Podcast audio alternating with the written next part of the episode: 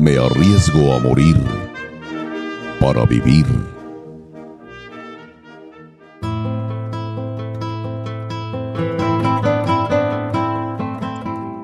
Cabalguemos juntos. Traigo en esta hora mi mano extendida sin dolo o desgarro.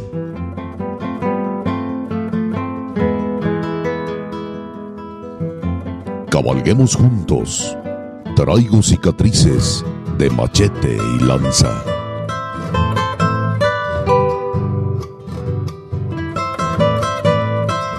Toda la pasión de la charrería y la tauromaquia en una sola arena.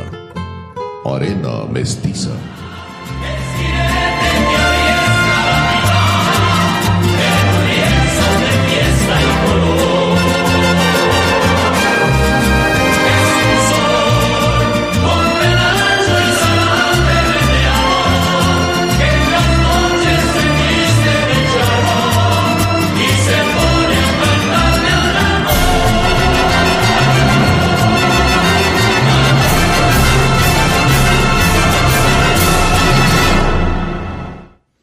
Amigos aficionados al arte en el que se funden las baquetas, los ixtles y los metales.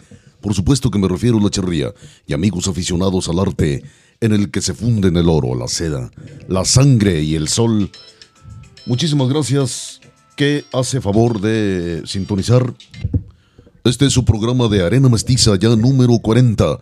Muchísimas gracias por su preferencia, muchísimas gracias por seguirnos, muchísimas gracias por darnos su tiempo que es tan valioso, muchísimas gracias por su confianza. Recuerde que Arena Mestiza no tiene compromiso más que con usted, que hace favor de sintonizarnos. Le digo, es el número 40. No se vaya, acompáñenos en este trasteo profundo y poderoso y en esta cabalgata sensacional. Traemos desde luego música. A escuchar usted, ya ha escuchado obras de él en este mismo podcast, pero ahora vamos a escuchar otras obras sacadas de, desde luego, de la fonoteca de eh, propiedad de, estos que les están hablando.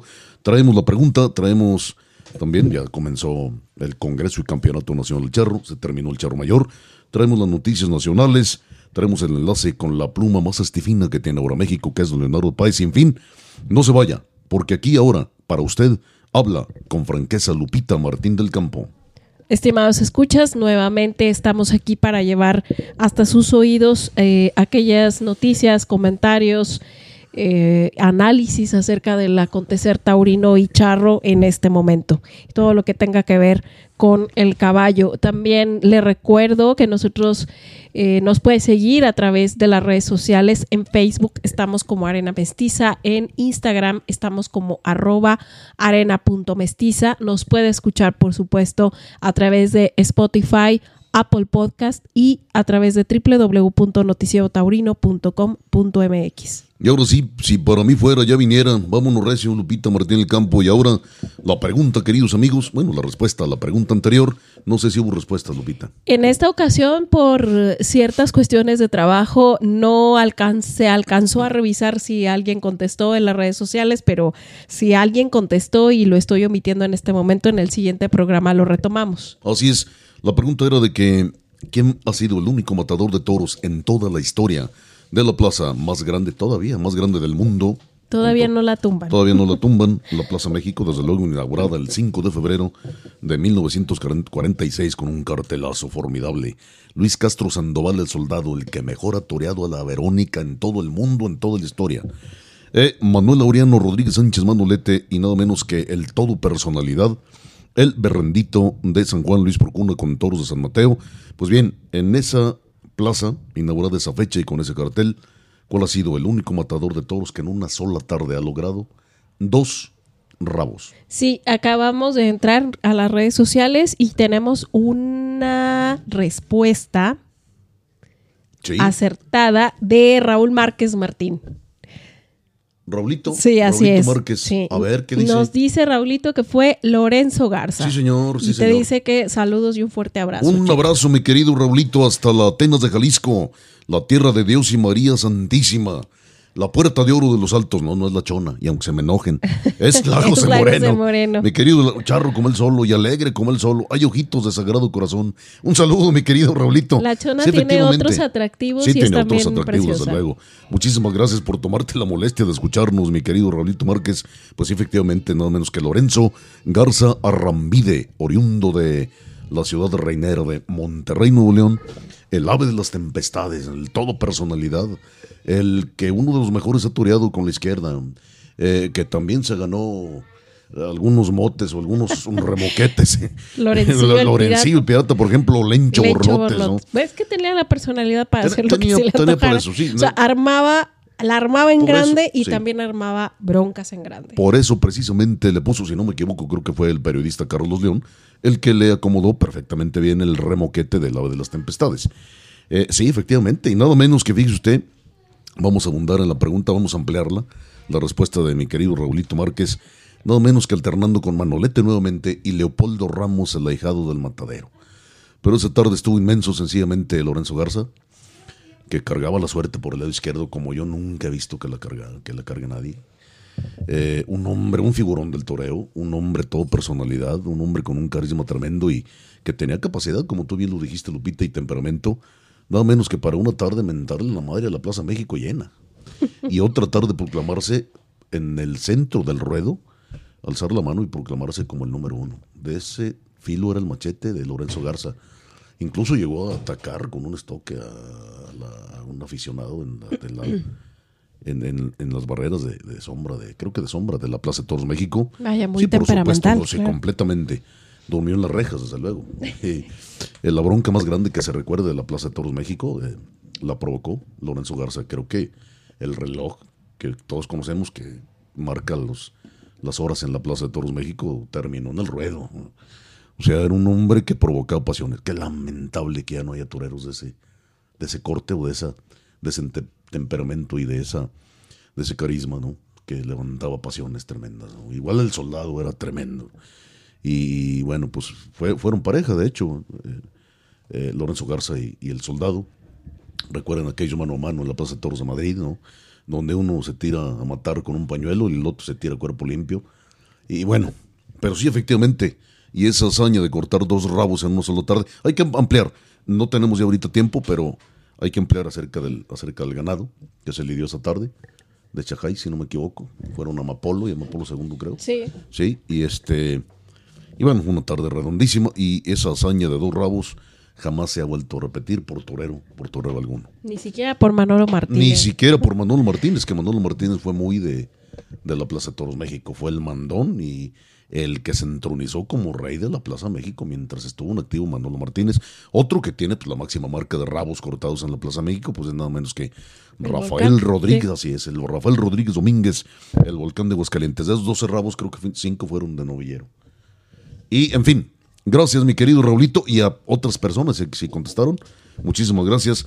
Vamos ahora a plantear la pregunta del programa número 41, la que se quedará, quedará colgada de ahora mismo hasta el dentro de ocho días. Pero Lupita, ¿tienes Antes, algo? antes de que plantees la siguiente pregunta, quiero eh, bueno ver nuevamente la publicación del otro, de la respuesta del programa anterior, que en el que hacíamos alusión a qué conjunto de piezas conforman lo que se llama el herraje, herraje, en sí. una montura charra. En ese momento no contestaron, con- contestaron después durante la semana, porque bueno, las publicaciones siguen ahí. Queremos agradecerles, mandarle un, un saludo muy cariñoso a la señora María Cristina Macías Díaz Infante. Ella nos, nos comenta, poniéndonos muy estrictos, los herrajes son estribos, argollas del cincho, chapetones y el sable. Y nos pone entre paréntesis que ya casi nadie utiliza ya. Eso es lo que nos dice la señora. ¿No utiliza qué? Se El- me refiere al sable. se refiere al Sí, sable, que ya casi nadie lo utiliza. Sí, y también- Lamentablemente no. Es cierto, señora Cristi, sí. Sí. Y este otra persona que, que nos contestó acerca de mm, Víctor de Alba, que ha estado Sí, participando, no. también nos, nos comentó acerca de, de la de, de lo que era el herraje. Lo hizo a través de Instagram y pues bueno, con una respuesta muy similar. Pero sí, lo- la, la señora Cristina lo que nos destaca es eso, ¿no? Que se ha perdido el uso de, Del Sí, de- sable, del- la montura. o machete, sí, por machete. supuesto. Yo, yo a mí, me- mi montura, a mí me pone machete, si me sobra. No, lamentablemente ya no los hacen, porque, porque no son cualquier machete. No vaya usted, amigo aficionado, o que no es aficionado, porque también tenemos la idea, o es uno de los objetivos de Arena Mestiza, atraer al público que no sea precisamente aficionado a la charrería y a, lo- a los toros, sino al público en general. No vaya usted a pensar que son de los machetes que venden en las ferreterías de, de X marca, no. No, no, tienen características muy, muy especiales, tienen medidas, medidas, específicas claro. y les llamamos nosotros, entre los charros, les llamamos que de cintilla. Pero ya lo explicaremos luego a qué nos estamos refiriendo. Pues bien, eh, permítame regresar a lo de Lorenzo Garza y a lo de lo de esta tarde, que fue lo que dio pie al comentario de, del ave de las tempestades. Se le atribuyen un muletazo, se le atribuye la invención de un muletazo que se llamaron o se titularon como fedallinas a Jesús Solórzano, a Jesús Solórzano, hijo, por supuesto. Eh, ¿Por qué fedallinas? Porque se las instrumentó a un toro que se llamó Fedallín, formidable toro, de la ganadería, por cierto, de Torrecilla. La fecha sí se la debo. Pero esa tarde estuvo inspirado Jesús Solórzano, hijo, y es un muletazo, bueno, a ver si me vale la expresión o la explicación verbal que voy a hacer. Es una especie de trincherazo, eh, pero girando completamente el cuerpo del torero a favor del viaje del toro. Y quedar colocado de tal manera que pueda llegarse a un derechazo. No sé si me expliqué, más o menos. Sí, ¿Sí? más o menos. Entonces, si le atribuye la invención de este muletazo, que casi nadie ya lo da o lo instrumenta, eh, de Fedallinas a Jesús Olórzano, discúlpeme, pero ya Lorenzo Garza los hacía. ¿Sí? Quizás los perfeccionó Jesús Olórzano, pero Lorenzo Garza ya los instrumentaba, sobre todo, claro, en el toreo de la condesa. Eh, que, que, que, que como lo avalo, tengo eh, documentación o tengo ma- material fílmico en el cual basarme para evidenciar lo que estoy proponiendo. Bien, la pregunta, Lupita, ¿qué se te ocurre la pregunta de este programa? Le toca la charrería. Efectivamente le toca a la charrería, al mundo de los caballos. ¿Qué te parece si nos, nos expandemos un poco? Díganos el nombre del caballista, único caballista en toda la historia de México que ha ganado oro en unas Olimpiadas. Pues, ¿Sí? ¿Te es- parece? Sí, creo que, creo que No, ya, es- su- ya supiste creo a qué que- me refiero. claro que sí. ¿Sí? Pero eh, eh, deberíamos de conocerlo todos. Deberíamos conocerlo Yo, yo creo que va a haber muchas respuestas. Espero, espero que sí, así es. Claro, ahí queda. El medallista, el único medallista que ha ganado oro en, eh, como caballista en deportes hípicos. deporte en ecuestre, una- en deporte ecuestre mexicano en eh, unas Olimpiadas. Así es. Ahí queda, Eh, amigo aficionado. Y ahora sí, si para mí fuera ya viniera. Y vámonos, Recio Lupita. Con las noticias de charrería, termina el charro mayor, comienza el Congreso y Campeonato Nacional Charro, ambos en la capital mundial de las tunas, San Luis Potosí, que no es capital de las tunas, nada más teóricamente. Las buenas tunas están en Pino, Zacatecas, las mejores del mundo. Lupita, vámonos.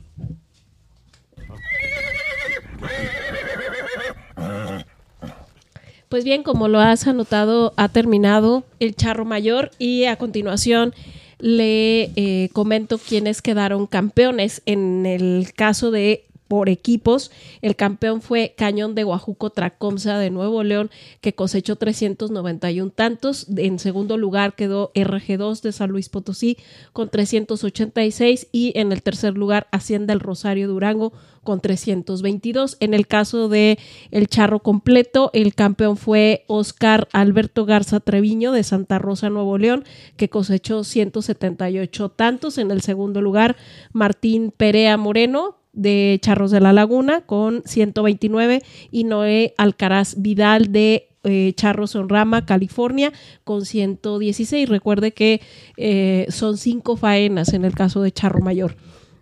En el caso de las escaramuzas, la campeona fue Alma Charra de Coahuila, en segundo lugar Alteñitas de Guadalajara, por supuesto del estado de Jalisco, y en tercer lugar las aguascalentenses, eh, me refiero a las pavas. Y en el caso de los eh, campeones por eh, faena, le voy a dar únicamente los primeros lugares. En la cala de caballo, el campeón fue Jesús Miguel Villegas Navarro de Rancho Santa Cruz de Estado de México con 41 puntos. Eh, Piales, Miguel Ángel Zamora Hernández de Rancheros de Tijuana, Baja California con 45 puntos. En el mejor coleador resultó ser Antonio Aceves Barba de RG2 con 45 puntos. El jinete de toro Raúl Puente Gutiérrez de Hacienda del Rosario Durango con 28. El lazo de cabeza Juan Manuel Lepe Álvarez de Montaña Negra Nayarit con 32 puntos. De Lupiales en el lienzo. Eh, el Pial en el lienzo, José Luis Gurrola Rodríguez de Montaña Negra también eh, eh, compañero de equipo del campeón del lazo de cabeza con 33 puntos. El jineteo de yegua Benito Olvera Zúñiga de Ojo de Agua Querétaro con 23. En las manganas a pie, el campeón fue Jesús Ignacio Orozco González de Rancho El Secreto, Jalisco, con 81. En manganas a caballo, Javier Flores Juárez de Charros de Matehuala San Luis Potosí, que cosechó 73. Y en el Paso de la Muerte, Carlos Aceves Sainz de Cañón de Guajuco Tracomsa con 26. Esto es en referente al charro mayor.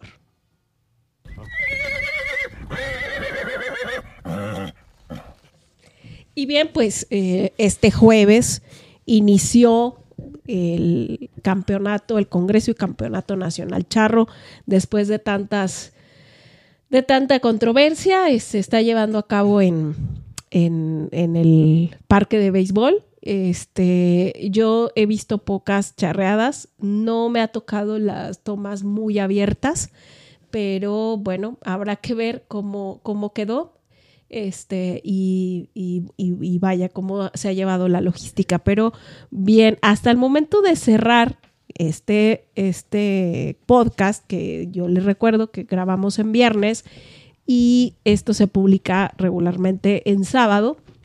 Pues bueno, ya a la cabeza va tres potrillos que ya puso en 438 puntos. Eh, va en primer lugar y bueno, pues ahí está la puntuación a la que hay que acercarse o aspirar porque en segundo lugar se ha colocado tres regalos. Ellos estuvieron el jueves en la noche. Fue una charreada muy interesante en la que estuvieron tres potrillos, eh, tres regalos y Triángulo de las Arenas. La verdad es que fue una charreada muy interesante en su conjunto. Fue a la, de las 5 de la tarde, que por cierto llevaban cierto retraso, pero ya de buenas a primeras, estos dos equipos se colocaron en primer y segundo lugar. Tres regalos, eh, logró 382, eh, 382, después viene Charros de Jalisco con 356, Triángulo de las Arenas 334. Hacienda La Purísima va en quinto lugar con 307. De ahí eh, el resto de los equipos ya tienen menos de 300 puntos, entonces pues para que para que vea en qué en qué puntuaciones van los primeros lugares, esto apenas está empezando. Vamos en los primeras en los primeros días y bueno, todavía falta mucha historia que, que vamos a que muchas competencias. Entonces, en el caso de las escaramuzas, ahorita, al momento, eh, México mío del Estado de México es la que va a la cabeza con 318. En segundo lugar, Tuitán Ámbar de Querétaro con 294 y eh, también en esta charreada muy interesante del día jueves a las 5 que a mí se me hizo estelar la combinación que lograron, pues estuvo nada menos que la, la escaramuza campeona, que es la, la de la, la, de Rancho del Herradero y bueno, la verdad es que la puntuación que lograron no la sitúa muy bien, pero bueno, pues todavía también faltan muchos, muchos este, equipos de escaramuzas que, que, van, que vamos a, a ver.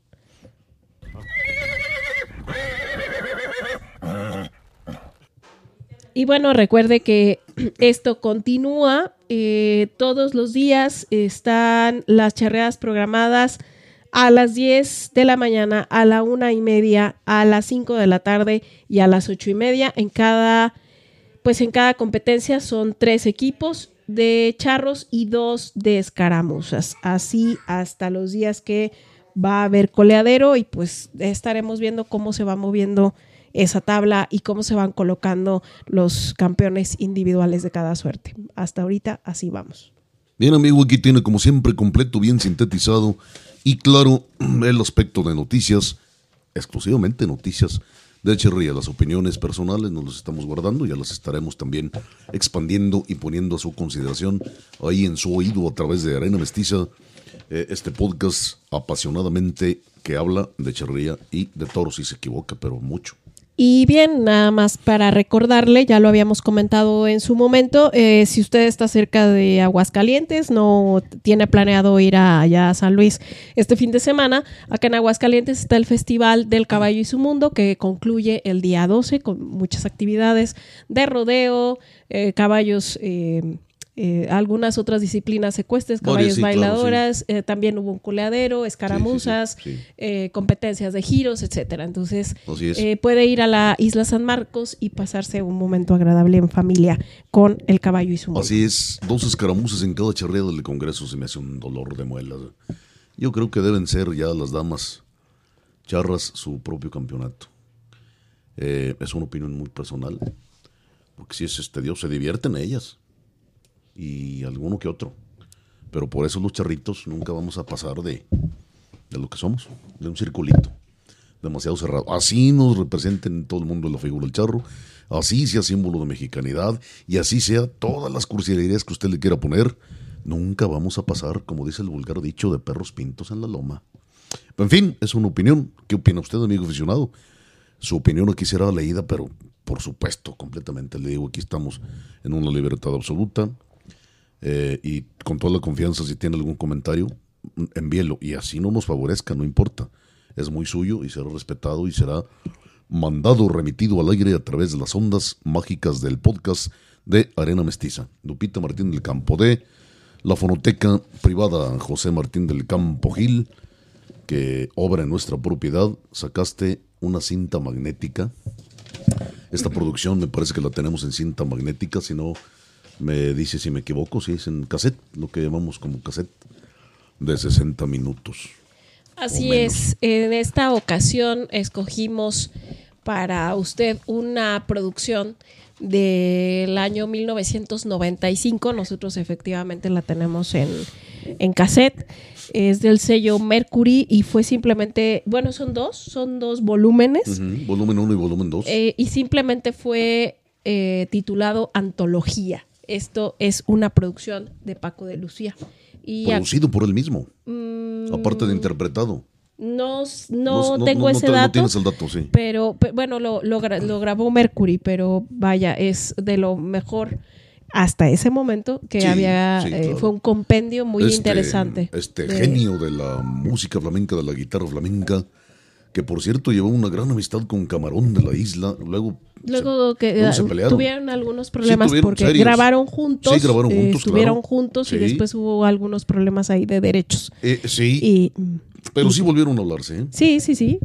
Camarón Pero de la Camar- isla que vivió tan rápido. No, es que, que, ay, vicioso, qué vicioso era. Digo, vida privada.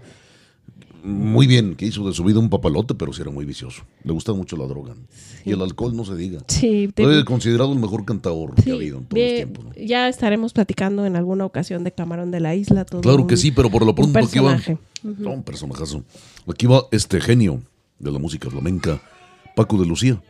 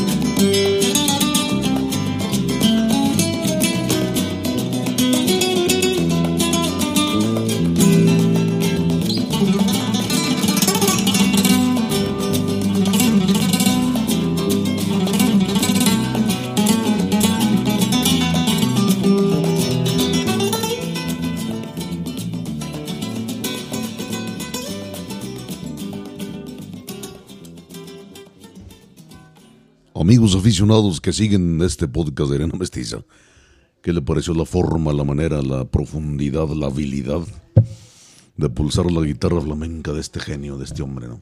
La creatividad. Qué barbaridad. La Qué barbaridad. Ojalá, inspiración. ojalá lo haya disfrutado. Nosotros programamos música Eh, eh, para que la disfrute junto con nosotros y además tratar de ampliarle. No solamente es Sutano y Mengano, sino de dónde viene. Vamos a ampliar un poco la información acerca de cada una de las piezas, de las producciones, en qué año se grabaron, etcétera, etcétera, etcétera. Cosa que es tan importante y que con la globalización, lamentablemente, todo esto se ha perdido. Ese es Paco Lucía de una producción que se llama Antología, Antología. Volumen, en el volumen 1. eh, volumen 1 Y esta eh, pieza se, es titulada Río Ancho. Río Ancho, que, que además acuérdense que todo lo hemos sacado de la fonoteca privada de propiedad de nosotros, desde luego. Eh, todo, todo lo que escuche estará sacado de ahí. Entonces, yo creo que gracias, desde luego de antemano, por, por, por la atención y, como le digo, esa actitud y esa disposición de disfrutar con nosotros esta música. Si no me equivoco, Lupita, eh, Río Escondido lo grabó también Río junto Ancho. con Río Ancho, perdón. Río Escondido. Me es una traicionó de ver una película. un peliculón, por cierto, de Manuel Sí. Félix, perdón. De Río Ancho lo grabó dueto, si no me equivoco, con Otman Lieber también. Sí. O no Otman con Lieber Al- lo- no con o- Aldi Meola. Aldi Meola. Aldi Meola. Sí, Aldi Meola. También muy buena la versión Sí. también de, de los dos. Perfecto. Pues bien, ya que No tienes sé si el... pronuncié bien el nombre de este también gran guitarrista, Aldi Aldi Meola. Meola, Creo que pero, sí se- se pero pronuncia así, lo, lo veremos. Sí, también un formidable guitarrista, ¿no? Otro muy bueno, Santana, ¿no? Mexicano. Sí. De Autlanda, La Grana, Jalisco, un músico internacional. En fin, es la música, amigos aficionados, ya que estamos metidos en gastos y Lupita Martín del Campo tiene el micrófono empuñado en la mano diestra. Vámonos, recio, bien y bonito, Lupita, con las noticias ahora internacionales, pero desde luego referentes a lo que va quedando de la fiesta brava.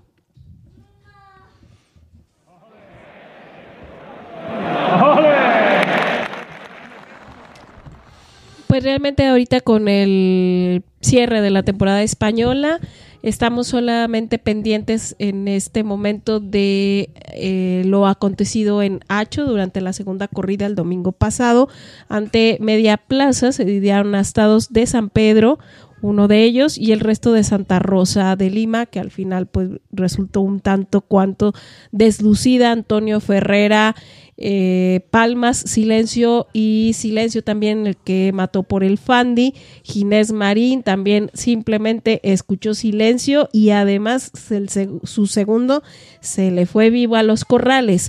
El Fandi estaba anunciado en esta en esta corrida, sin embargo, eh, no llegó a estoquear ninguno de sus toros, puesto que fue, eh, o sea, se, se lesionó, se quejó de, de un grave dolor en las lumbares, por cierto, durante la semana pidió su alta voluntaria, ha regresado allá a España para seguir con su tratamiento y su rehabilitación de esta grave lesión. Yo le recuerdo que este sábado 11 de noviembre continuarán las actividades ahí en Hacho.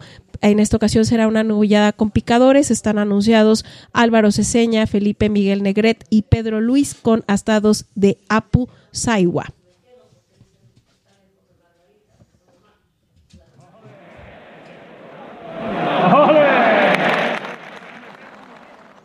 Bueno, en cuanto a noticias internacionales, queridos amigos, eso es lo que hay. Eso es lo que se cosechó de la temporada española. Se concluyó, está terminada. Los resultados ya están a la vista, ya se dieron a, a conocer. Se publicaron aquí mismo. Arena Mestiza se ocupó, de parte de Lupita Martín del Campo, de hacer una síntesis, una, un comprimido ¿no? de los resultados de la campaña eh, europea en general. de Francia, Port- Portugal, desde luego también participan, que es muy seria también la fiesta en Francia. ¿no? es muy, muy, muy profesional, eh, con algunas características que quizás no se den en ninguna plaza de, de España. Eh, grandes campañas firmaron Sebastián Castella, Daniel Luque, el Dani, desde luego también Morante de la Puebla. Eh, muchos percances, jornadas que pararon las trayectorias del 2023 de varios toreros, entre ellos Daniel Luque, precisamente. Eh, yo creo que de lo visto, de lo visto, repito, de lo visto, la mejor faena, o una de las mejores faenas, sino que la mejor faena de la temporada española, eh, la de, La de Daniel Luque Luque en Sevilla, Sevilla, sí, desde, claro. luego, desde luego. Sí. Perdónenme los morantistas, pero por encima de la de Morante. ¿Por qué? Pues simplemente porque Daniel Luque la hizo con un toro bravo. Y jamás le tocó la muleta al toro. Sí, una Lo faena muy limpia. Muy limpia su faena. Una faena clásica además, ¿sí? Y la de Morante fue con un manso menso de esos mansos mensos que les encanta aquí, como por ejemplo Teófilo Gómez o Fernando de la Mofa. Perdón, de la Mora. Ya, me, ve don Leonardo, me lo pegó. y otras malas hierbas, ¿no? Y qué lamentable, que, qué triste y qué, qué, qué falta de conciencia y qué falta de muchas cosas que habiendo en la Asociación Nacional de Creadores de Toros de Lidia Mexicana, más de 200 ganaderías inscritas, y se lidien, si es que eso se puede llamar lidiar, nada más que entre 10 y 15 hierros, no más. Así como es. si se comprimiera, como si fueran lo, lo de mayor bravura, lo de mayor, lo de mayor este, condiciones para torear. Qué equivocados estamos. Y la fiesta se nos está yendo de las manos, Lupita, a todo mundo, sobre así todo en. México. Sí. Pero ya lo comentaremos, ¿qué te parece? Y bueno, ya solo nos resta eh, en lo que queda del año eh, la- lo que se ha anunciado para las actividades en Sudamérica, que también ha mermado muchísimo sí, eh, eh, con los años la cantidad de festejos y los lugares en los que se dan toros por allá en, en Sudamérica, pero bueno, pues estaremos pendientes de lo que acontezca por allá. Sí, ¿qué te parece si vamos a la segunda parte de la música, la segunda, eh, la segunda programación que tenemos para ustedes amigos en este podcast de Arena Mestiza número 40, que se graba o se grabó el viernes 10 de noviembre de este mes de muertos, como le llamamos, del año 2023, que ya comienza, ya comienza a agonizar. Y Lupita nos vas a presentar otra vez de la misma producción, antología de Paco Lucía, ahora Bien, pues ahora yo los invito a que escuchemos también del volumen 1 de Antología de Paco de Lucía, Almoraima.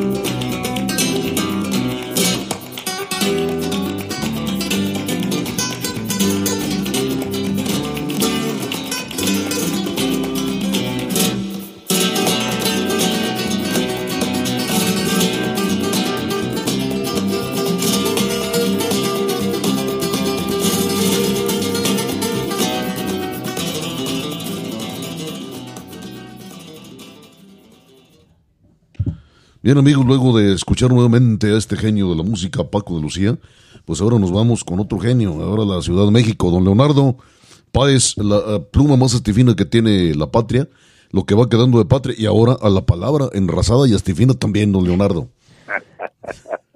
Bienvenido. Astifina, media burriciega, ahí donde la ven, pero bueno, no se puede todo, maestros. ¿Cómo han estado? Bien. Bendito Dios, bien, don Leonardo, bien, Bien. gracias a Dios. Bienvenido. Fíjate, les, les regalo un- una reflexión Sí, brevísima. sí, Eh, Paco de Lucía, sí, yo en mi, en mi, en mi religión apóstata sí, y yo- este unipersonal, sí, este, tengo también este canonizaciones laicas. Sí. Santos laicos, maestro. ¿Qué es un santo laico? Aquel sujeto cuyo paso por este plano Sí. expande la conciencia y el corazón de los seres humanos. Sí, señor. Y entonces San Paco de Lucía, Sí, bueno, señor.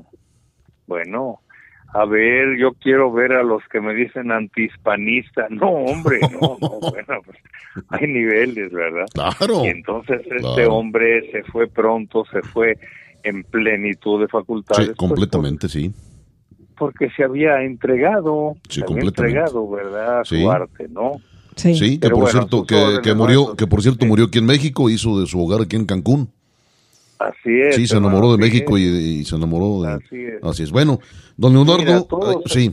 todos se enamoran de México, excepto quienes deberían Los- enamorar, Exactamente, que somos nosotros mismos. ¿verdad? Así es. Pero a sus órdenes. No, don maestro. Leonardo, bueno, eh, hay dos temas muy importantes, me parece, para esta semana, don Leonardo, cualquiera va a ser, va a ser interesante tocarlo, yo creo que hay que tocar los dos. Uno, eh, lo de los, los chicos maravillo, el cartel maravilla, no, no sé cómo lo están Los cuatro anunciando. Los cuatro fantásticos. fantásticos. Los cuatro, Los cuatro fantásticos, fantásticos. que me parece ya la culminación, maestros, de la creatividad empresarial Sí, de los metidos a promotores, de los encargados de rescatar la fiesta de los toros. sí, Dice uno, bueno, ¿qué esquema mental tendrán estos caballeros que dicen, vamos a, a apelar a un nombre de película mm, de ciencia ficción sí, de cómics. este, y vamos a poner a, a los cuatro diestros que van a finalmente los van a poner a confrontar. ¿Te das cuenta lo que ha pasado de tiempo con estos muchachos para que los pongan juntos? Sí. Eso es una vergüenza. Pues a qué juegan, ¿ves?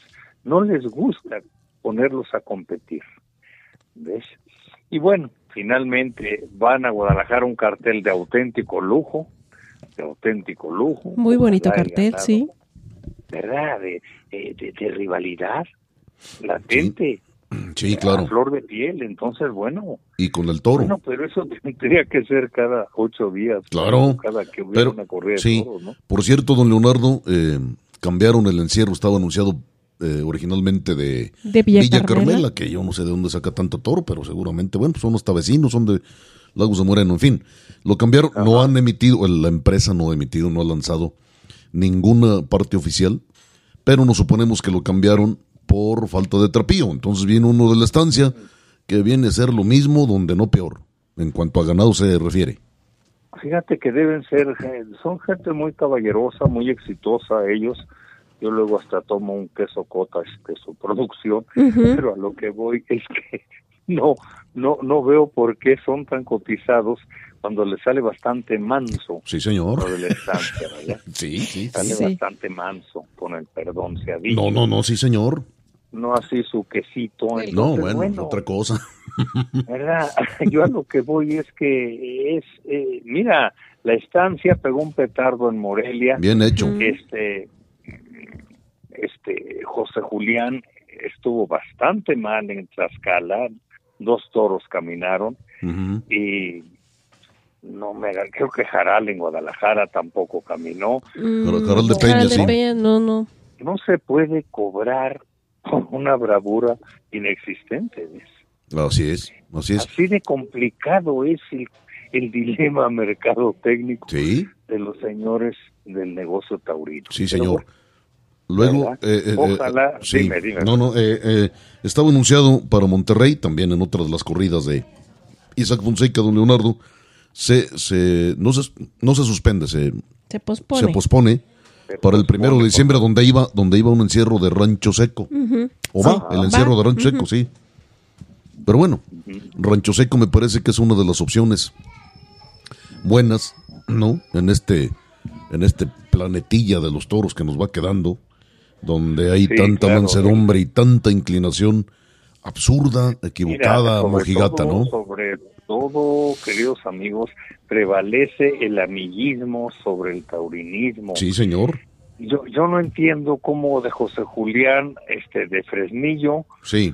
este, lo llevan a Tlaxcala. Bueno, antes llegaron vivos los Eh, animales. está lejos, sí. Sí, es lejos. Sí, es lejos. y, y, y cómo de, de, de Tlaxcala a Monterrey no entiendo esos criterios de amistad, ¿ves? Sí. Oye, ponte regional con lo taurino. Sí, porque además hay de dónde echar mano, desde luego, sí.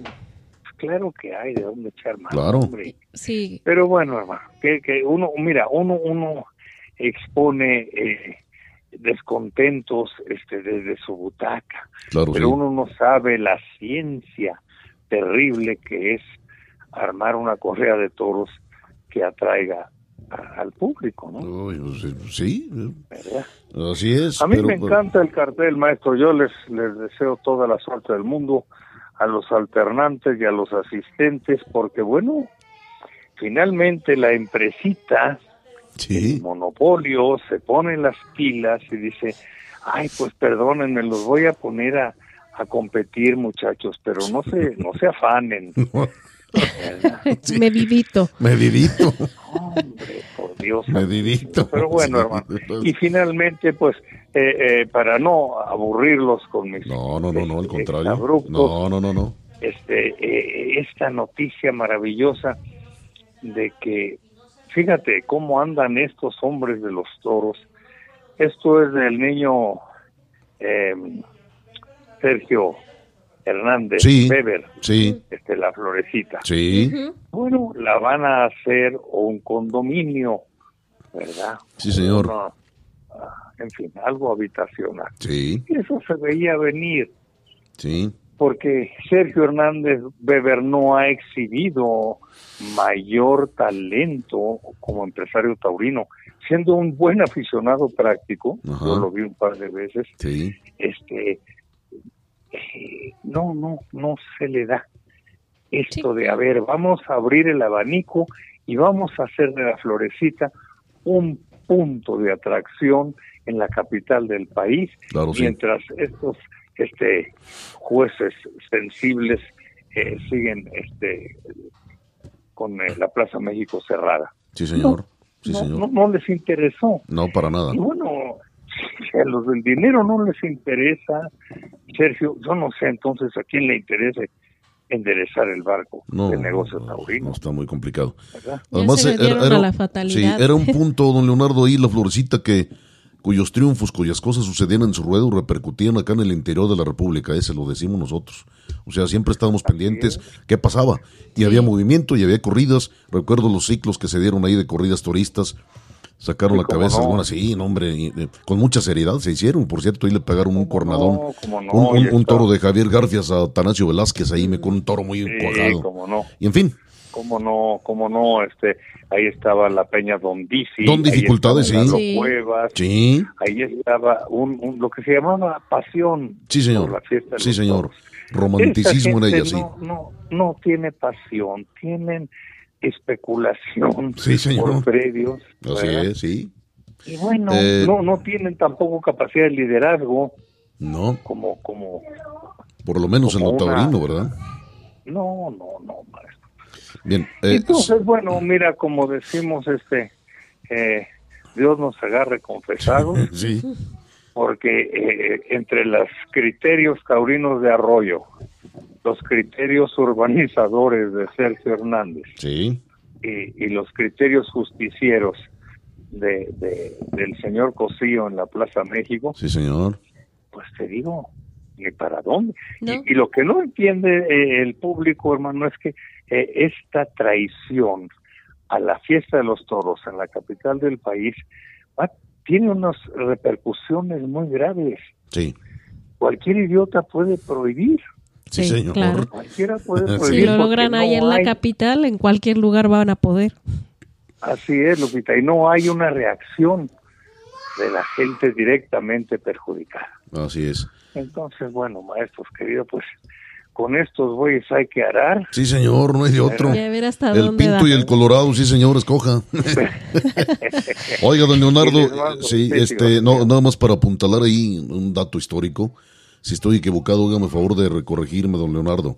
Eh, Valente Arellano, eh, al presentarse en la capital, fue justamente en la Florecita, ¿verdad? Donde cuando no lo, cuando no lo quiso poner Alfonso Gaona en la México, creo que fue la Florecita donde se presentó como noviero, en tratándose de la te- capital. Yo le mentiría a, a ustedes y al auditorio. Sí. No es la memoria mi fuerte. No. Todavía no sé, ya no me acuerdo qué es mi fuerte, pero la memoria no. Sí, la memoria no es. Entonces, Sí, pero creo, tengo idea. Sí.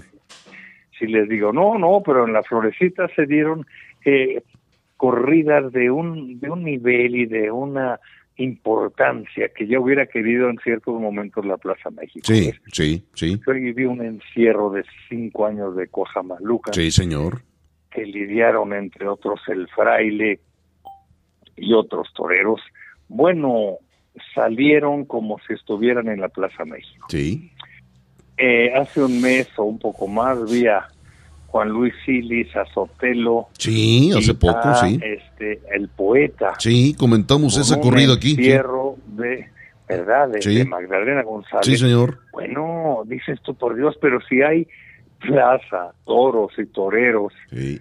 y público, ¿por qué no quieren hacer fiesta? Bueno, que luego no se quejen de que no, pues es que no van, no van a las plazas, dicen los positivos, ¿ves? Sí. La sí. gente no va a la plaza, no, bueno, pues ofrécele algo que valga la pena. Sí, ¿no? claro, por supuesto. Y claro, nada más nos ofrece pues lo famoso, Sí, lo sí. que se llaman los los toreros marca Sí. y los haces cuña y Sí. no, bueno, así no.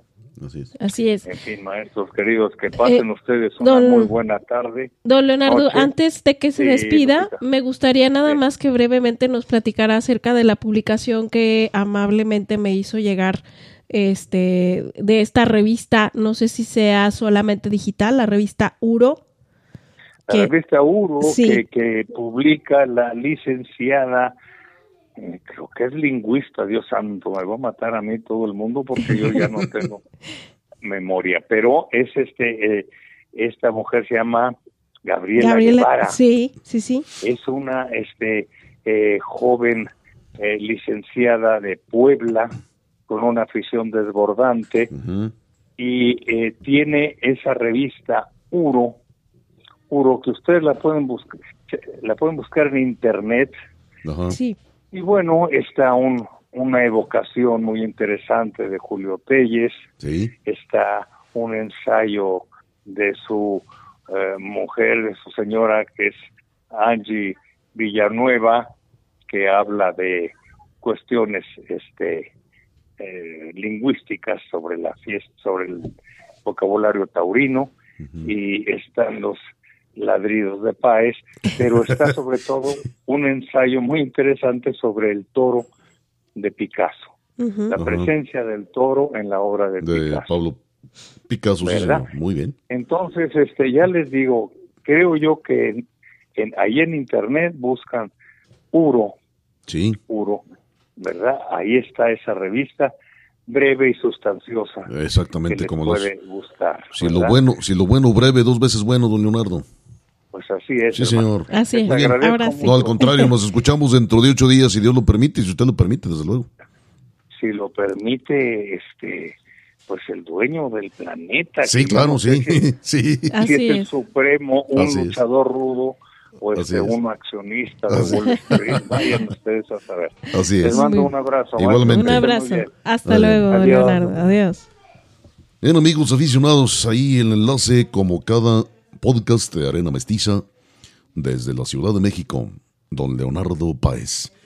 Lupita, ya que tienes el micrófono, eh, siguen, desde luego, unas noticias de la fiesta brava, ahora locales y nacionales.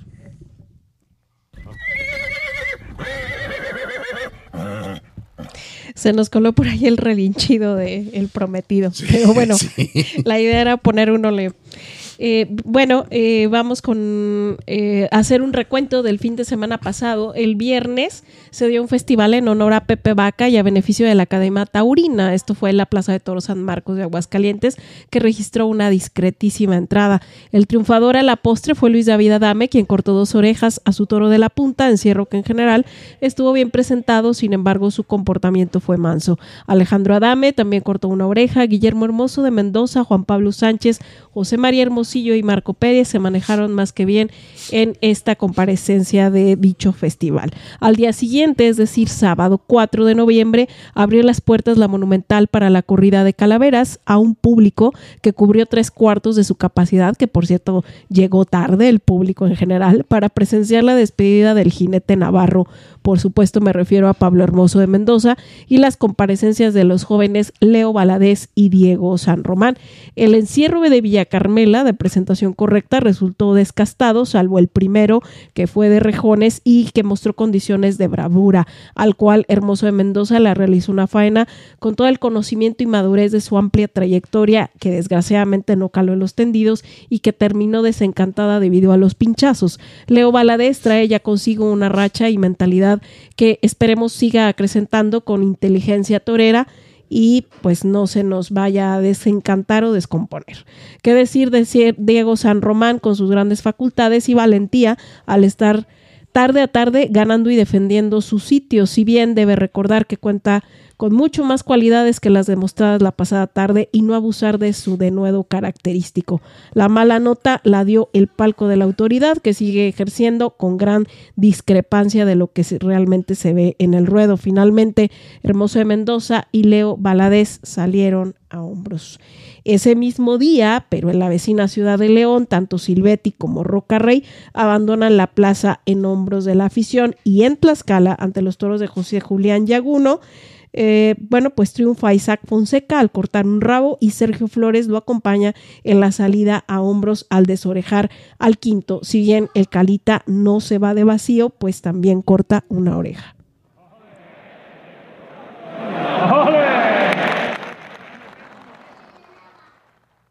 Y en la jornada de fin de semana, ya vamos en el domingo, allá en el norte del país, concretamente en la Monumental de Monterrey, el triunfador al cortar dos orejas fue Armillita Cuarto.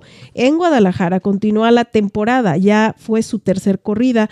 El rejoneador Tarik Otón escuchó palmas, sin duda está en vías de crecimiento, pero apunta muy buenas maneras e impecable manejo de sus caballos. Lidió un toro de Corlomé que en momentos resultó exigente. Los toros de Jaral de Peñas para los de a pie, Adame, Roca Rey y Valadez fueron un tanto terciados y algunos de ellos con el terapio con un trapio que, de los cuales no se ven ahí en Guadalajara. Fue un tanto más bien escaso, por lo que el público reclamó en más de una ocasión. Finalmente, el triunfador fue el peruano. Y para terminar con la jornada dominical, Hermoso de Mendoza se despide y triunfa en Metepec, esto fue en el Estado de México, corrida en la que José Mauricio indulta un toro de Monte Caldera y Jorge Sotelo de Soreja a su lote.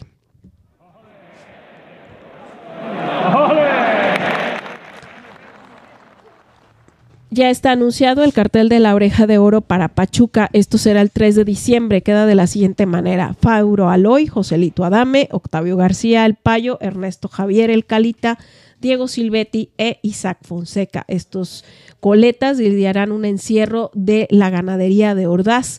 Por cierto, se dice que será a la usanza charra, es decir, saldrán vestidos de charro. Esperemos que no se les olvide traer por lo menos fuelle en los pantalones. Desgraciadamente se ha anunciado que se cancela la corrida de San Miguel de Allende debido a que la presidencia municipal no ha concedido los permisos necesarios. Esta corrida estaba anunciada para el 18 de noviembre y estaba colgados en el cartel Diego Ventura y Fauro Aloy con toros de José Marrón. Nuevamente, me parece que es el segundo festejo que pasa lo mismo ahí en San Miguel de Allende. No sé qué está pasando con la presidencia municipal. Eh, otra noticia desagradable, pues es lo que ya comentamos, se anunció que la Plaza de Toros La Florecita pues será demolida y como comentaba don Leonardo, al parecer va a haber un desarrollo inmobiliario por ahí. Y finalmente, eh, noticias un poco más agradables. Eh, le comento que el Centro Taurino México-España, por cierto, les mandamos un caluroso saludo, un abrazo a todos sus integrantes, amigos y muy agradable siempre encontrarlos por ahí en los toros. Eh, ha entregado los tradicionales premios a lo mejor del, del serial de la Feria Nacional de San Marcos 2023, el Cristo Roto. Y a continuación le, le comento quiénes resultaron ganadores. El triunfador del serial fue Diego San Román, la mejor faena Héctor Gutiérrez al toro tenderillo de la ganadería de los encinos, el mejor toro fue Fortunato de Corlomé número 88 con 480 kilos. El mejor encierro quedó desierto, ese premio. El mejor subalterno, Alejandro Prado. El mejor picador, Héctor el Ruso Delgado. De igual manera, se entregó un premio especial al ganadero Manuel Sescose por su aportación y defensa en favor de la fiesta brava.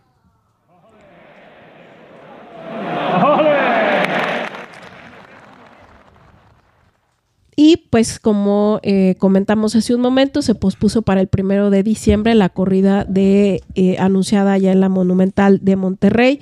Guillermo Hermoso de Mendoza, Leo Valadez e Isaac Fonseca, que se las verán con astados de Rancho Seco, pues bueno, más bien iba a ser este viernes y se ha pospuesto para, le repito, el primero de diciembre. También han publicado que si alguna persona eh, no está conforme, no se le acomoda la fecha, va a haber devolución de, pues de, del, dinero de sus boletos el 13, 14 y 15 de noviembre ahí en la plaza.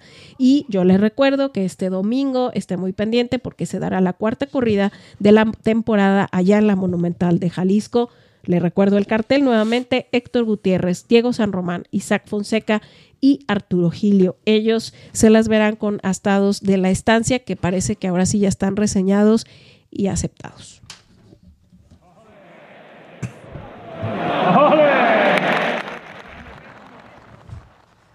Gracias Lupita y amigos, ojalá hayan quedado satisfechos con las noticias, con este paquete de información taurina a nivel nacional y local. Va a tener usted de primera mano las reseñas, las referencias, las opiniones en Arena Mestiza número 41, si el creador no lo permite, de esta corrida en la capital de Jalisco. Pero nos vamos, ¿qué te parece ampliar? Pues ya en este caso, digamos, un ensayo verbal, Lupita. Eh, del festival. Del festival eh, en honor a don Pepe Vaca, el encierro de la punta, por supuesto. A las siete y media de la noche del pasado viernes, es decir, ayer hizo ocho días. Si usted está escuchando el podcast el, el día 11 de noviembre, ayer hizo ocho días, es decir, el 3 de noviembre en la Plaza de Toros Monumental, descastado en general el encierro. Eh, lamentable, los que salieron vestidos de charro, ninguno lo hizo bien y vamos a comenzar con Memito, con Guillermo Hermoso de Mendoza. ¿Se acuerda usted, amigo afición? Esta crítica que voy a hacer, dicen que la crítica debe ser constructiva. La crítica es crítica. Punto. Eh, y es con el afán de, yo creo que de señalar primero algo que me parece severo e importante y de alguna manera corregirlo de alguna manera puntualizarlo para poder superarlo. Guillermito Hermoso Mendoza salió vestido de gala. La gala no es otra cosa que la botonadura completa, ¿no? Los tres botones de la chaquetilla, los del chaleco si es que lleva, que normalmente sí lleva, los de las mangas desde luego, y todas las perneras del pantalón desde la cadera hasta el talcón del botincharro. ¿Se acuerda usted? Incluido el fuelle. Incluido el fuelle. Perdón, pero es que. Amigo, bueno, la risa no es de burla, sino de nervios, de verdad se lo digo. ¿Se acuerda usted del personaje de Dionisio Pinzón de la película El Gallo de Oro, que encarnó, desde luego, lo, la protagonizó, hizo el papel de Ignacio, López Tarso. ¿Se acuerda los pantalones brincacharcos que charros que llevaba cuando andaba? Pues era un, un pobre. Pregonero. pregonero, era un pregonero que vivía casi, casi de la limosna. ¿Sí?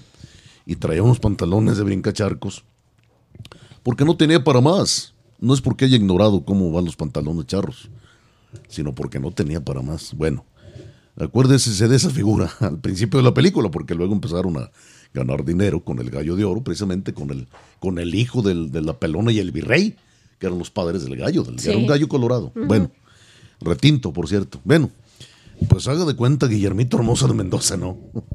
de brincacharcos. Eh, no tiene la obligación, porque no es charro, ¿sí?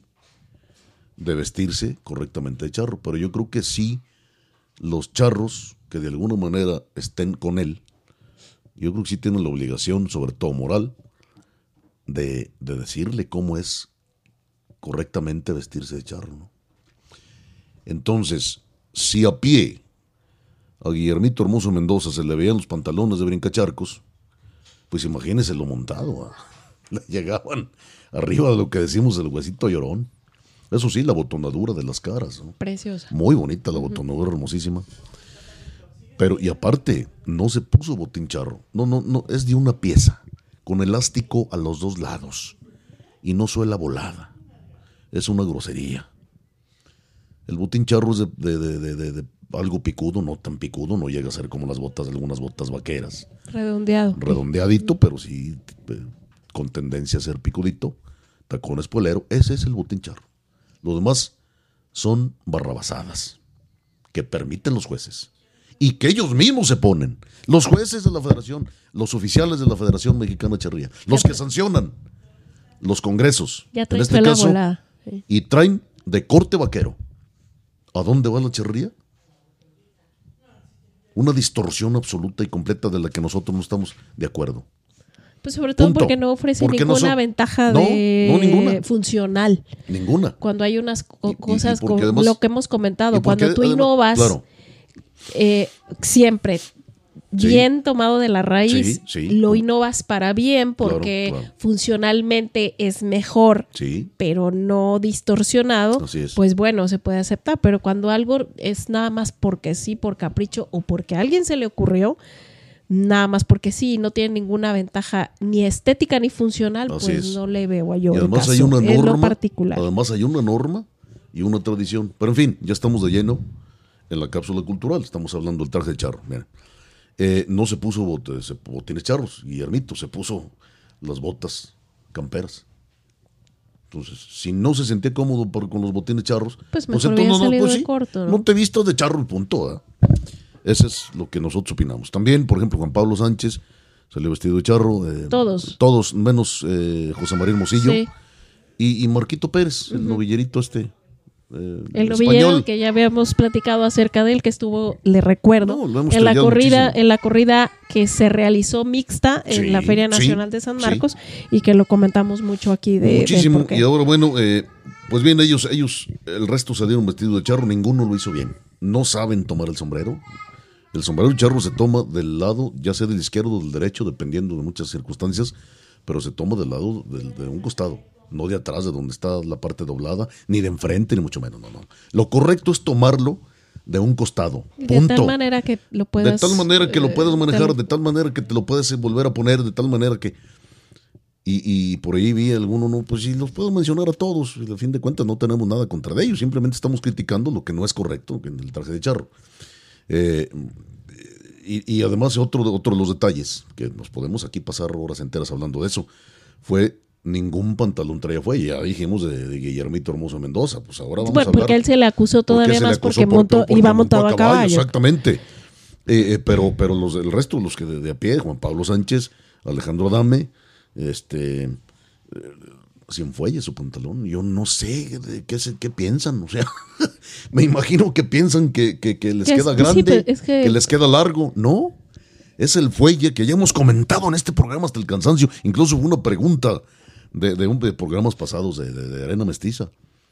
¿Sí? Esa arruga, además de elegante, es norma y tiene funcionalidad cuando usted está parado. Y yo me imagino, me imagino, y otra vez las risas son de nervio, que piensan que les quedan largos. Probablemente. Eh, Eh, eh, probablemente yo, eso yo quiero pensar que estas incorrecciones, y creo que es así, es por falta de información y porque lo ignoran y no porque lo hagan de manera deliberada. No, así es, así es. Quiero- es quiero- ignorancia. yo es- es creo falta que así es, Sí, pero claro, bueno, al final, si te, si, si te dicen, bueno, vamos a... eh, eh, es de charro, quieren salir de charros, cosa que me parece muy bien. Así es. Pues bueno, vamos a hacerlo de manera correcta. Correcta, nada más. eh, respetuosa y correcta. Claro, así es. Y, y- y vaya, se ve muy bien, pero, pero hay que hacerlo con eso, con, Y- con corrección claro, y con claro, respeto. Claro, claro, y, y además, este, los únicos, ya lo hemos mencionado aquí, me da la gana mencionarlo nuevamente, los únicos matadores de toros que yo vi correctamente vestidos en festivales fueron Mariano Ramos, bueno, Joselito Huerta y Mariano Ramos, porque eran charros. Ellos sí eran charros. Y de ahí en más, bueno, sí dejan que desear. Entonces, bueno, yo creo que una llamada de atención o simplemente una aportación de arena mestiza salieron mal. Ah, pues háganlo bien otra vez. Porque, y la No mayoría, les cuesta y la mayoría- nada. les cuesta, nada, les cuesta. cuesta. Eh, eh, porque además la mayoría no se da cuenta, ¿eh? No se dan cuenta de eso. Pero los que sabemos un poquito, ya no le digo no, un tantito, de inmediato, pues hombre, sí nos causa risa, pero como le digo, risa nerviosa. Y una cierta preocupación que, bueno, que no hay quien les haya dicho nada. Sí, porque volvemos a lo mismo, a lo mejor el público lo ve y en lugar de aportar algo a la cultura del respetable, Sí. pues la verdad es- se está Denigras equivocando cultura, porque claro, exactamente claro. porque no se dan Claro. eh, o sea, gente que a lo Otro- mejor los únicos charros que ve son los que se presentan vestidos de charros el- el- la noche del grito en Televisa, pues eh, luego van a ver No, esto y pues pues no se les va a hacer extraño, no. Entonces, pues sí, cul- eh, llevar la cultura. Claro, claro. eh, Y no, no deformaciones, no son de- deformaciones. exactamente. También otra de las críticas, le digo, podemos pasarnos aquí horas y horas hablando, pero otra de las críticas es para, no recuerdo si Juan Pablo y Alejandro eh, Adame, o los dos, eh, sacaron botines negros. El negro Es exclusivo es- para el de etiqueta. Exactamente. Punto. Punto. Ya. Pero en fin. eh, a lo del asunto de el resultado, ya, los di- ya lo dijiste, Lupita Martín del Campo, estuvo muy bien, Guillermo, en su desempeño delante de, del ejemplar que le tocó en suerte, eh, descastado en general, sí, ya lo dijimos, el de los de la punta, descastados en general. eh, bien estuvieron todos, eh, me gustaron todos, Juan Pablo estuvo muy, muy bien. José María Hermosillo también muy bien, incluso Alejandro Adame estuvo muy, muy bien.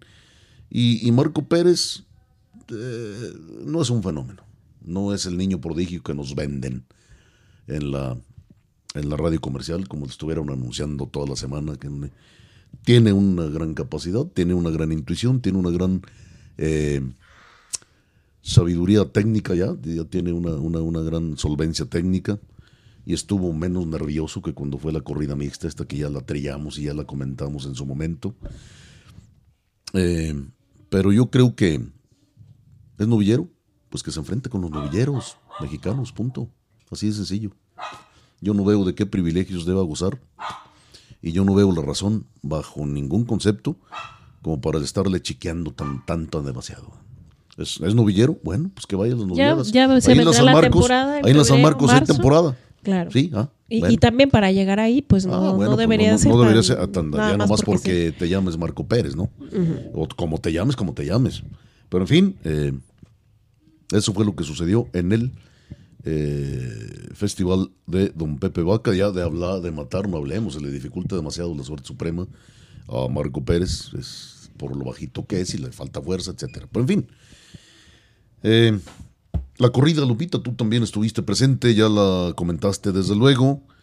Eh, descastado también en general el encierro de Villa Carmela, muy bonito el toro y muy huevo y coro- codicioso el bravo de, de Hermosa Mendoza, el primero de su lote y que abrió plaza desde luego. Berrendo aparejado. Berrendo, parejado, cinchado, precioso el toro, además un toro cuajado. Y era de dos orejas, me parece, la faena, y sin embargo vinieron tres o cuatro pinchazos, o póngale usted los que sean, y perdió creo que dos orejas. Luego vino un manso, al que le dieron arrastre lento, que yo no sé de dónde sacaron semejante premio para un manso descastado, al que Hermoso Mendoza hizo todo, definitivamente. Y el que sí merecía, que era el primero, Ni en cuenta. ni en cuenta lo tomaron. Yo creo que el juez, yo al creo que el juez, al sexto, que también de dónde se sacó semejante halago para ese, para ese, para ese toro, No me doy ni idea. ni yo tampoco. eh, confunde, creo, el juez el comportamiento de un toro con lo que logra hacerle el matador. Definitivamente, no tiene nada que ver una cosa con otra. Hay toros que están por encima del matador y lo siento, mi amor, dijo la canción, pero el premio es para el toro. Así no le haya cortado usted nada. Punto. Es un halago para el toro, para el ganadero, para su dedicación, para su casta, para su bravura, para el esfuerzo y para el registro de la casa que se lo merece. Punto. Independientemente de si le cortó o no le cortó nada al torero. O en su caso, novillero. Es lo que pienso yo. Lupita, no sé qué digas. Sí, pues este, definitivamente ya lo, lo comentamos de la corrida. eh, el encierro así, así se dio. Leo Valadez Eh, eh, estuvo mejor en su segundo que sí, en el que- primero. sí, yo en el primero- cómo va evolucionando y veremos cómo está en la corrida Sí, ahora en Guadalajara. Sí, Este, con el acicate, yo espero que entre ellos sí vaya a haber rivalidad entre los cuatro y, y- y que logremos ver una Ojalá buena que, corrida. ojalá que, ojalá que salgan mentándose la madre, uno Sí, contra el otro, necesita- en todo el buen sentido la palabra. Sí, claro, de no lo- lo dejarse digo ganar la claro, pelea claro, y- claro, a eso me refiero. Sí, a eso me refiero. Entonces, Eh, eh, porque había quien incluso sí lo hacía literal. Sí, bueno, ¿eh? también literal. Carmelo Pérez le mentó la madre, no, ahorita después investigamos bien, pero se le mentó su madre así, literal, en el patio de cuadrillas, a uno de los alternantes. En fin, Y volviendo al Eh, tema que nos ocupaba sí, en pero el- perdón la cuestión regrese, cultural. Nada más con Sí. Leo, creo que se lo tragó su primer toro el, por el pitón derecho, no reponía en el momento que debería y el terreno que debía. Y la crítica a Diego San Román eh, pretende hacerle la misma faena a todos los toros y va a llegar un momento en que no va a funcionar así. ¿eh? Y, y como yo decía, tiene muchas cualidades. O sea, la verdad es Muchas. que puede hacerlo. Pues claro puede, que sí. puede hacer. Y bueno, regresando a lo que nos ocupaba en la cuestión cultural, el traje Sí. de charro, yo espero que en esta corrida de la oreja de oro, eh, allá en, en Pachuca, que, que se anuncie como charra, pues bueno, sí vayan bien vestidos. Espero en O Dios. con, con la corrección que se requiere. Así es, nos vamos, Lupita Martín del Campo, le damos ya el remate con un largo pial hasta la mota a esta arena mestiza, número 40, no sin antes, desde luego, anunciarle que está dispuesto en el internet, el noticiero taurino.com.mx del hermano Pedro Julio Jiménez López, donde podrá, además de escuchar el podcast de Arena Mestiza, leer las columnas de don Leonardo, algunos otros comentarios, algunas otras noticias, aportaciones, incluso de España. También la columna de puyazos de un tal Checo Martín del Campo. Los ladridos, dijo don Leonardo, ¿no? Eh, también comentar, Lupita, de ya salió el número 2 de la revista Mano a Mano de don Jorge Delgadillo, García Delgadillo. Sí, estuvo eh, presente precisamente en la corrida de calaveras. Sí. Lo invitamos a que, a que lea eh, también la revista Uro que acabamos de comentar con ¿Cómo don no? Leonardo. Y, ¿Cómo no? y bueno, leer, leer las opiniones, Por dar cierto, su opinión Claro. y, y seguir eh, Por- presentando su cultura Sí, taurina. desde luego, por cierto que eh, viene también ahí un artículo, creo un artículo, no sé si es necesario artículo de, de Marisol Fragoso. Sí, ahí en Uro. Sí. En es- Uro, un, eh, un saludo, sí, ojalá que un día le llegue hasta sus oídos a Marisol Fragoso, que tiene muchísimo tiempo mandándome, haciéndome favor. le agradecemos que nos manda tanta información. mucha información. Tanta información, ya tiene muchos años en esto del toro también. Marisol, muchísimas gracias, muy amable. Estamos al pendiente, estamos en contacto y te agradecemos todo lo que haces por nosotros. Eh, la familia taurina. Eh, no se olvide tampoco, amigo aficionado, que en www.fcth.mx puede usted bajar libros taurinos gratuitamente. Hay libros muy, muy buenos, muy, que valen la pena, muy, muy buenos.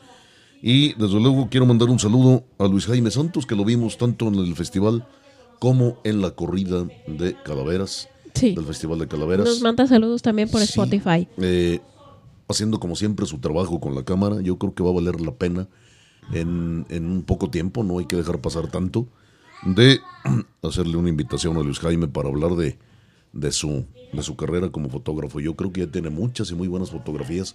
Bien valdría la pena que nos conjuntáramos Arena Mestiza y mi querido Luis Jaime a hacer alguna, alguna exposición de tu obra en alguna fecha significativa y en, en algún lugar estratégico. ¿Qué te parece? Me Pero- parece muy bien. sí. Vamos a un comprometerlo saludo, un mi querido, cla- claro, mi, mi querido Luis Jaime. Y eh, hasta Mexicali. Mariano Márquez, un saludo y un abrazo. Gracias que estás siempre al pendiente, no solamente de escuchar el podcast, Nos- sino de expanderlo, ¿no? Sí, nos, nos, nos comparte mucho material. Le agradecemos mucho que todo lo que, lo que nos hace llegar. Claro que sí, es muy un- valioso todo lo que nos hace llegar de esto, esto ya de charrería. Y bueno, nos vamos a ir con música, la tercera parte musical, Lupita Martín del Campo, no sé antes también, desde luego dar gracias a Gaby y a Rodrigo. Sí, sin ellos esto sería imposible. Así de sencillo, imposible. Gracias infinitas, muy amables. ¿Qué vamos a escuchar? Vamos Lupita? a escuchar Fuente y Caudal de la misma producción. De Paco Lucía. De Paco de Sí, Lucía. pero por lo pronto acuérdese, amigo aficionado, a la fiesta de los toros, que le deseo que triunfe en la vida y salga por la puerta grande. Y a todos aquellos aficionados al arte en el que se funden las baquetas, los ixtles y los metales, que cabalguen la vida sobre un cuacazo. Alazán mulato, que se vaya babeando el pecho y tragando la cola.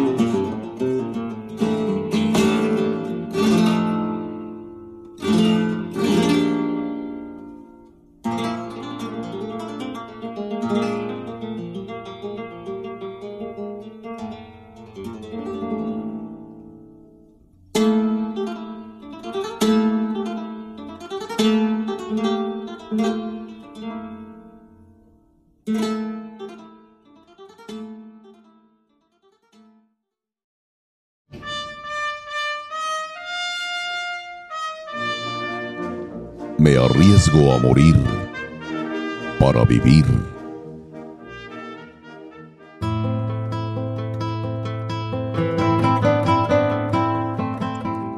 Cabalguemos juntos.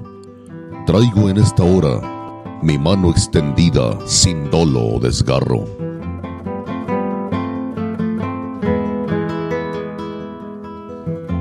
Cabalguemos juntos. Traigo cicatrices de machete y lanza.